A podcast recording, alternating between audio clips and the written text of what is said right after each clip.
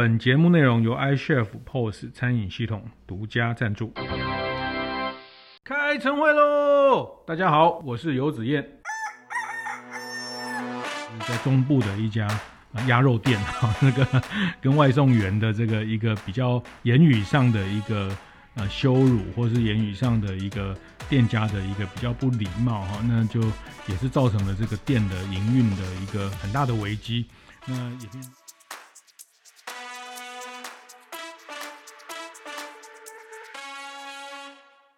观念对了，店就赚了。欢迎收听大店长晨会。这集来想跟各位大店长讨论一个主题，是关于外送经济哈。那 我想这个外送的呃风起云涌，在疫情之后是一个非常非常明显的趋势。那特别是开餐饮业哈，那餐饮开店的这些店家，其实在这个后疫情的这个状态，其实外送就是一个非常。刚性的需求。前前几个礼拜，我在呃去高雄啊，去高雄玩。那北高雄在汉神巨蛋那边有一家老周披萨哈，那是一个我们好朋友的朋友。那他们对这个意大利的厨艺非常热情，有热爱。那这个那老板跟我讲说，老周披萨老板跟我说，因为我们那天晚餐一吃饭的时候，哇，一直看到有这个 foodpanda 这个 Uber Eats 的外送的人一直来取餐。那我后来吃完饭就跟老板聊了一下，他就说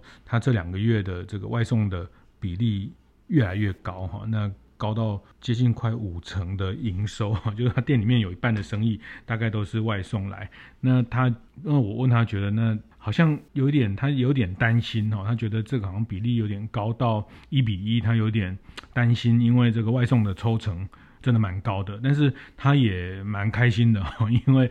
他们发现，因为这个过程，他接触到很多新的客人，很多过去比较呃不在那附近商圈的客人，他们其实现在也知道他们这家店。那我想很多店家也是这种心情哦，就是对外送这件事情又又爱又恨哦。那外送的新闻其实也是这半年一年，其实大家随时都会看到哈。那当然，像呃前阵子也是在中部的一家。啊，鸭肉店 哈，那个跟外送员的这个一个比较言语上的一个呃羞辱，或是言语上的一个店家的一个比较不礼貌哈，那就也是造成了这个店的营运的一个很大的危机。那也变成变成网络上大家去去讨论，那有的人觉得说这个外送员的态度啊怎么样呢？店家不应该说他们因为很忙啊，就让外送员等太久啦等等，就网络上就各种讨论，然后呃去去征战这个，那这家店的就被这个。灌入大量的负评哦，那又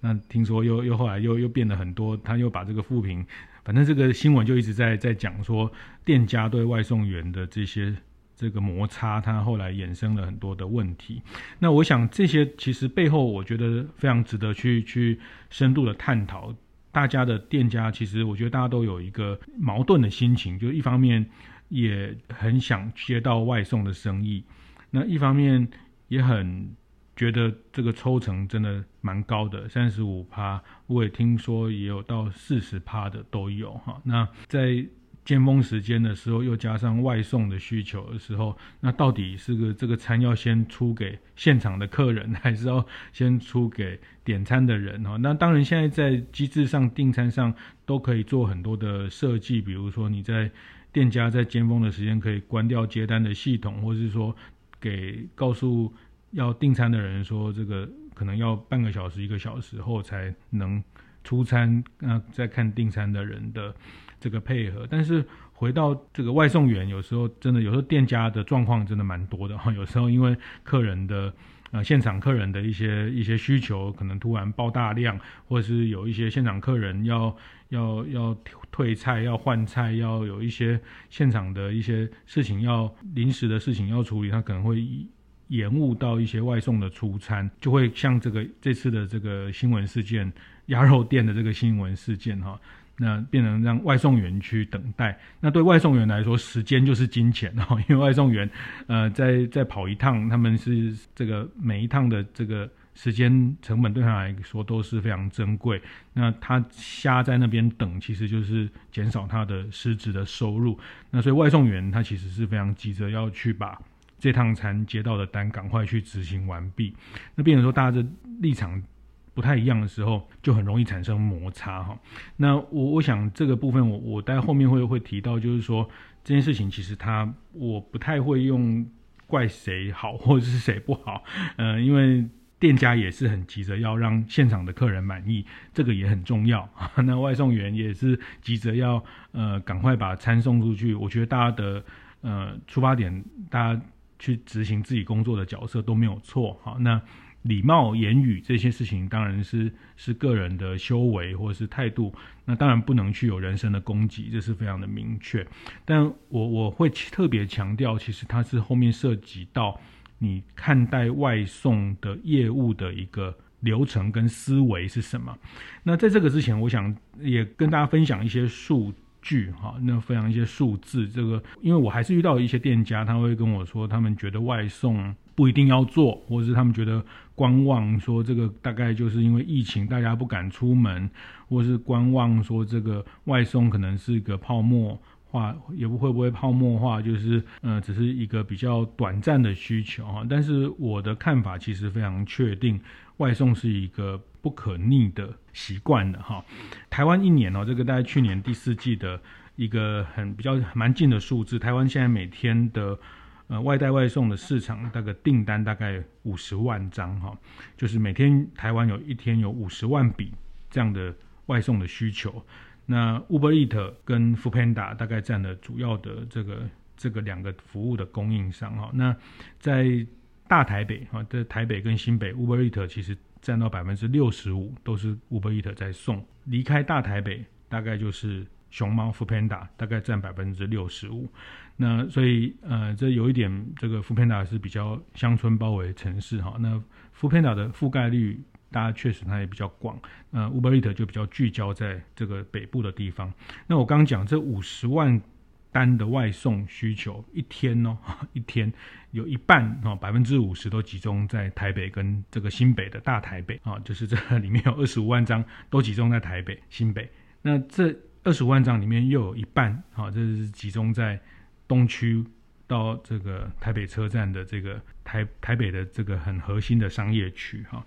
那这个意思是说哈，这个意思很很特别哈。其实我看到这个报告，我自己也也吓了一跳哈。就是说，这个五十万笔的外送订单里面，超过十万笔，接近四分之一，其实是落在台北的东区到呃这个台北车站这个大安区这个。很核心的商业区哈，那呃，我的第一个纳闷是说啊，既然这个地方这么多餐厅，这么多这么方便，那为什么它反而外送的需求是最大？哈，就大家觉得很很特别哈，就是说台北新北它是呃最密集、最方便、最多餐厅的地方，它其实外送的需求最多哈。那不是应该不方便才会叫外送吗？哈，不是应该 餐厅很难找才会叫外送吗？其实恰恰不是哦。从数据上回头来看。其实外送它解决的是商业区的需求，越方便的地方，越多餐厅密度越高的地方，它外送的需求越高。那这后面讲的是说，其实外送它带来的是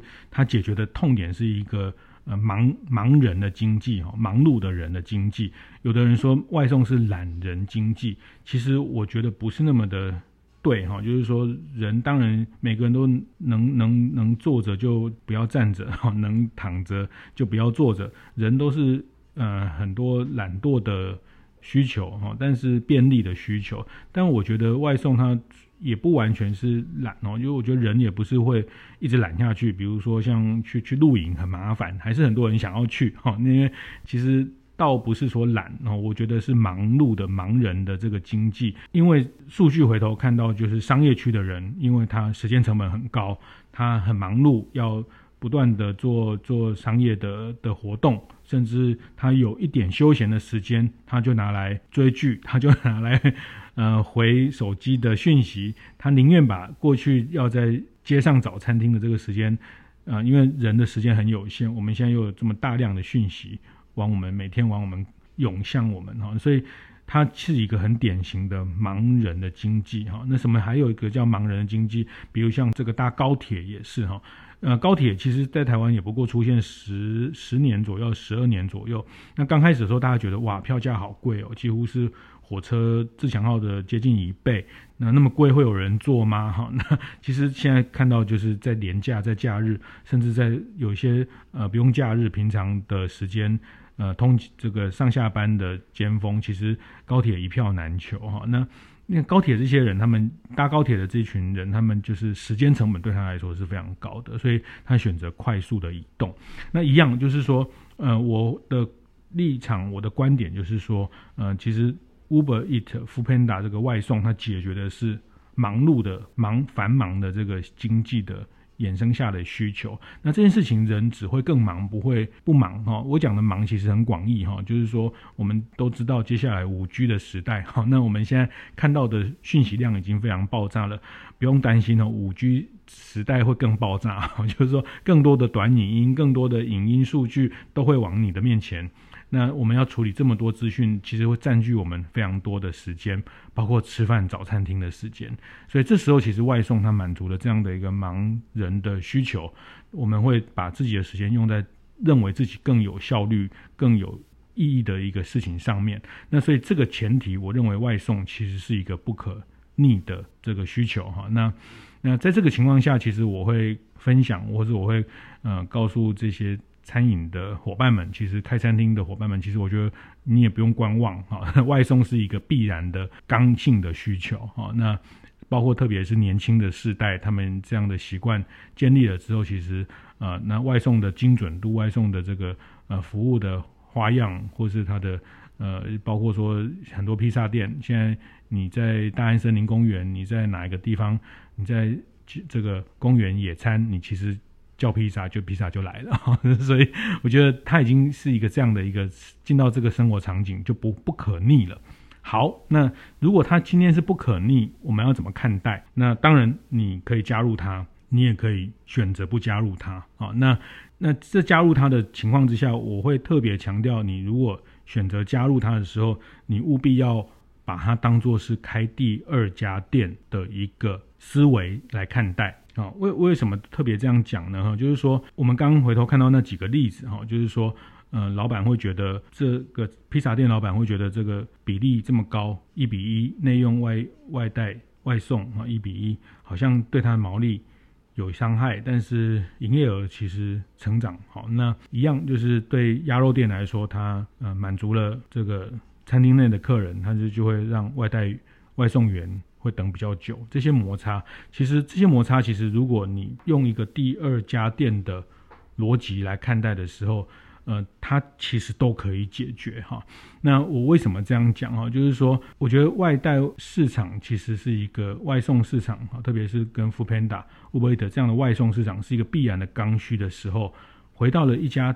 餐厅，你在想这件事情的时候。你就不能单纯只是想说，你就是行有余力，或是 extra 的时候做一点外带外送哈。那他你又很贪图这个这个营收，但是你又很怕被抽成哈。那我觉得这些事情你一定要用第二家店。简单说，你要认为你今天既然要做了外送这个业务，你就要思考的是，你是不是用一个开第二家店的。思维在做这些单，那什么叫开第二家店的思维？哈，其实，嗯呃，我们回头想，如果你今天做了 Foodpanda，做了 Uber Eats 这些单，其实你的商业的营销的方式，你的呃团队的伙伴，其实都跟你原来开餐厅的结构是完全不一样的，甚至你的商品的组合、你的毛利的组合，都是跟原来第一家店不一样的。好，那这样才能确保你在开，呃，在做线上的提供的时候，能有一个稳定的获利。那那个不一样的在哪里？哈，就是说，呃，第一个，我们做线上的这个业务的时候，其实你接触到的是这些外送的伙伴。啊，那我们在餐厅里面，我们是接触到的是我们餐厅里面的工作的这些。同仁啊，这个 part time 的人，或是全全职的人，但是你今天做外带的时候，其实你的伙伴，你的工作伙伴就是这些外送人员。其实呃，新闻看到的是说，呃，这些像鸭肉店啊，这很多跟外送员产生争执。但是我也常常看到我们很多大店长店家也非常甘心哈。我们那天在高雄也是一个便当店的老板，那他就说他们他们其实都会给外送员来用餐打折啊。那我也听到很多店家他们会呃在外送员的这个接触的时候，他们会提供他们一些点心或是一些简单的饮料哈，或者天气冷的时候提供他们一些热的饮料，那去照顾到外送员的心心情哈。那呃甚至给外送员呃一个特别的折扣的用餐的的条件哈，大家都出门在外都需要。补充这个热量等等，那我觉得这个其实店家你要怎么去经营你跟外送员的关系，其实这也非常关键哈，因为外送员之间他们也是一个社群，他们也会有口碑，他们也会知道哪一个，他们会告诉大家说哪一个店家的配合，哪一个店家的对他们能比较是一个好的配合，那我觉得这个在互动上就是一个加分。那这个只是其中一部分哈，最重要的是你从内到外的呃生产的流程、营销的流程，其实都要。跟你既有的店有一定的区隔哈，我们会看到像比较知名的或是比较资源比较多的集团的品牌，麦当劳或是这些呃比较大的品牌，他们在思考外送的时候，它其实会有一个外送的厨房的生产线，甚至外送的出入的通道。跟外送的这个货架，好，那因为大大家现在比较麻烦，是因为你在既有店做一个新的业务，你可能你既有店的空间就这么多，所以我这边会特别跟呃，如果你今天还没开店，或是你想要开下一家店的时候，你可能要把外送的，呃，我特别会提醒你要把外送的这个动线跟你既有现场的动线做分开，包括内场的生产的动线。跟外场的这个外送员取餐的动线都要跟现场的人员做分开哈，因为不然这个你你你你因为管理的问题、动线的问题，它就会产生像鸭肉店这种摩擦，就像。你看麦当劳的得来速哈，它它是一个外带的概念。那它其实，在得来速，它自己在内部也有一个，它在厨房的生产线，它怎么去对应得来速的需求，得来速的通道。所以你门店的客人再多，或是你得来速的客人再多，其实它彼此的干扰的情况都可以降到最低哈。那所以这个是回到动线上、流程上、作业上的思考。营销上也是哈，就是说，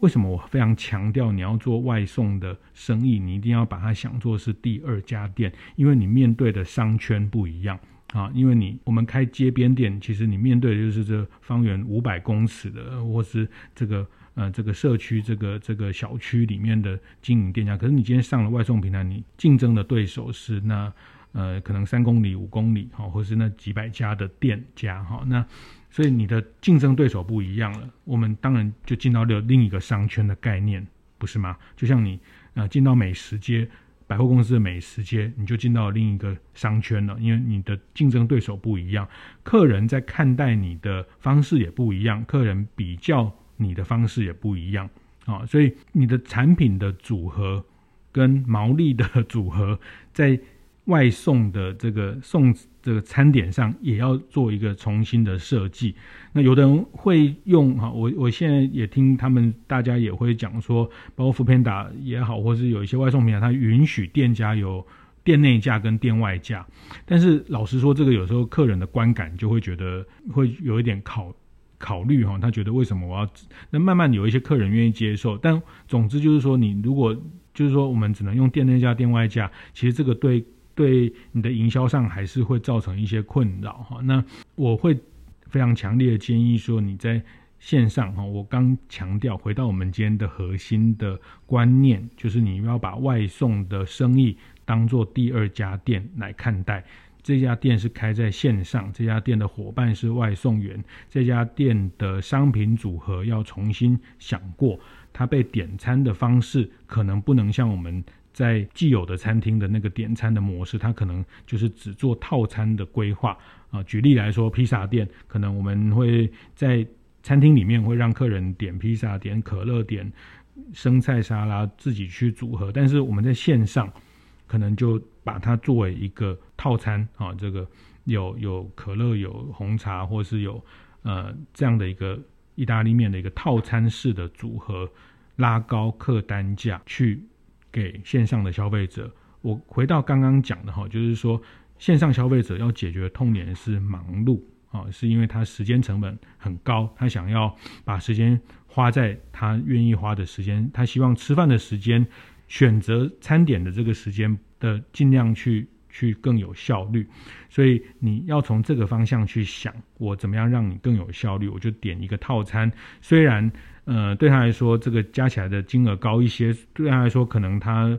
楼下也有 Seven Eleven，他也可以自己去买可乐。可是他既然选择了外带的服务，他其实就是要得到一个很快速跟啊、呃、解决他吃饭的这个痛点，就不用再跑好几个地方。所以你的餐点的组合，那这个餐点组合就会影响到很直接的就是毛利的结构哈。那当你的毛利结构，你在线上的销售的毛利的结构跟你既有餐厅的毛利结构不一样的时候，我们再去面对。它这个三十五趴到四十趴的抽成的时候，我们就比较能去应对，好，那就是这就不是用我们现在线下既有的餐厅，那我们一想到说我们现在做这个生意就要被抽掉三十五趴，其实怎么想都会觉得不太舒服，或者是觉得舍不得哈。但是如果我们在线上用一个新的产品的组合。跟毛利的结构，把客单拉高，一定要把客单拉高，那一次解决它的痛点。那这个客单拉高，其实对你的毛利可以保障。那我们在接外送的单，就会呃比较能去当做一个永续或者是一个扩大、慢慢扩大经营的一个生意。所以我还是讲，就是说外送这件事情看起来呃没有什么门槛啊，你只要接个接个这个接个通这个平台，然后只要把这个。机器打开，然后这个有单进来你就做哈，但是我觉得不要这么的轻率的去看待这个生意，它是一个很大的生意，它是一个不太容易，其应该不会消失的生意。那既然我们认为，既然你要做这个生意，你就要用一个完整的流程去看待啊，包括刚讲的这个内场的生产线的对应。到商品组合的对应，到外送的通道的对应，到外送员伙伴的对应，甚至你要去思考客人在打开这个餐盒他的体验的的方式，它其实跟店内的体验不一样啊。店内的体验可能是来自于服务人员的温暖的问候，可能是来自于。它有一个很好的设计感，但是它在店外的体验这件事情，可能来它可能决战于它对于包材的使用，对于打开餐盒的第一个视觉的印象，对于它使用完这些东西，它怎么样去可以用回比较好的去做回收哦，它这个餐具的怎么摆放比较不会呃，好像常就常常会漏掉忘了放餐具的这个包材包装的设计，这个运送的过程。呃，如果清不会不会汤汁不会洒出来，或是这个不会因为这样影响到美味，它的体验的逻辑也完全不一样。所以我觉得讲到这里，大家就可以很明确知道，它真的是开一个第二家店的概念。呃，如果你还没有想清楚，你还没有思考明确有有这样的准备，我也劝你不要贸然的去启动外送的业务。好，那其实。也不是非得外送非得做不可哈，其实要不要做外送还是有一些变通的做法，就是呃，其实呃外送之外，其实你也可以做店内外带的服务哈。我也看到很多店家他把店内外带的服务做得非常好，那以至于他很多人其实很喜欢去那个店里面。就很快速的得到了外带的服务，哈，那其实回到回头讲，还是省了他在让他在点餐、吃饭、解决吃饭这件事情上更有效率。那我会建议你，如果你没有办法做一个比较完整的外带的商业服务的设计的时候，我建议你可以先扩大店里面的外带的。营收的比例，好，那这个也也可以让我们店里面不一定要租一个很大的地方，但是它有一个比较高效率的营业额，这是一个解解答的方法哈，就是说我们提高外带，那一样外带也是有外带的需求的流程要要去处理，那怎么样在这个它的就不用面对。平台这么大的抽成，把外送这边做得更效率更高，这个也是一个选项。我还是讲外送是一个很大的生意，那你可以选择做，你可以选择不做，但是这里面也不是只有做跟不做，还是有一些变通的方式。或者是我也看到有一些店家，好像呃也是我们大店长的常常请益的对象，刻意披萨的这个徐总。那刻意披萨他们一个披萨店在台北，在内湖，那他们也非常早积极就进入了外送的服务跟 Uber e a t 合作哈，在疫情之前非常早就跨入。那他们的思维就是在线上开另外一个虚拟的品牌啊，叫刻刻意卷哈，就是说他们呃，因为他觉得我们把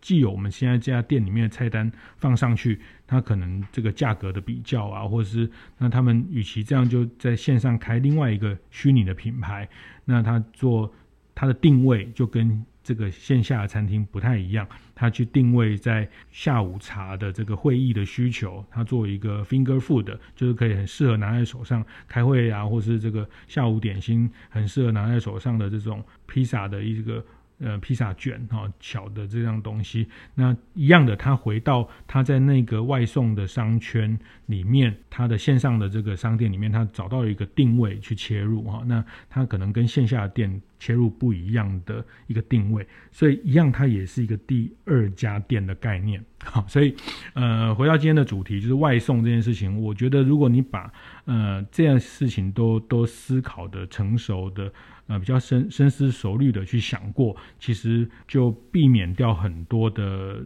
这些摩擦，或者是说很多的不必要的一些一些纷扰哈，就是说店内店外的这些压力。那其实我觉得这对团队来说，对店内的工作效率来说，也都是一个很大的加分啊，因为店内的呃这个伙伴他就很明确的知道他的这个配合的对象是谁哈。那我觉得这个都是在做外送这个生意，既然它是一个。不可逆的呃消费趋势，既然呃我们不得不哈，或者是说我们必须去争取这样的，确实非常多消费者有这样的需求哈，在家照顾小孩的妈妈，或是很多呃在顾店的这些呃门市的员工店员哈，他们可能没有办法出门去用餐等等，外送确实解决大家一个痛点，但回到店家的角色。回到店家的角度，我们怎么样赚到营业额，又赚到获利，又可以得到客人的满意？好，那这个在外送的业务，我非常强烈的要呃建议大家一定要去用开第二家店这样的一个思维来去啊、呃、对应这样的一个服务的需求。那我们这集就先到这边。去年疫情爆发之后，其实消费者的生活形态有了很大的变化，连带的也使得很多服务业，特别是餐厅遭受到巨大的挑战。那很多人呃逼着要去做在餐点之外的更多的呃功能跟服务，像是行销的宣传、线上的点餐、外带外送、多元支付等等等，这个都变成了开餐厅的呃经营者要去呃新学习的一些呃重要的技能。那其实作为台湾最大的 iPad POS 的点餐系统的 iChef，也很早就注意到如何让科技去啊提升餐饮业经营效率这样的趋势。那过去不管是像和亚马逊合作云端大数据，成为 Apple 的商用解决方案服务商，或者成为财政部推荐的电子发票支付业者，与 FB 官方合作的会员集点。串联接口支付，甚至整合 Uber Eat 外送平台，最近更成为 Google 我的商家的官方代理商。那在去年底呢，iChef 也让本来使用度就非常高的线上点餐网站新增了 Line Pay 这样的支付功能，提升点餐效率的同时呢，也能避免客人弃单的风险。那这个都是呃从餐厅餐饮服务起家的 iChef。深刻了解餐厅经营者需求下所完成的重要成就，在进入二零二一年，iChef 也会提供更多、更便利、更有提升效率的服务，让我们继续关注 iChef 的动态。会后记得在 Apple Podcast 上订阅、评分、留言。有任何想在晨会上讨论的议题，也欢迎提出。大店长晨会，我们下周见。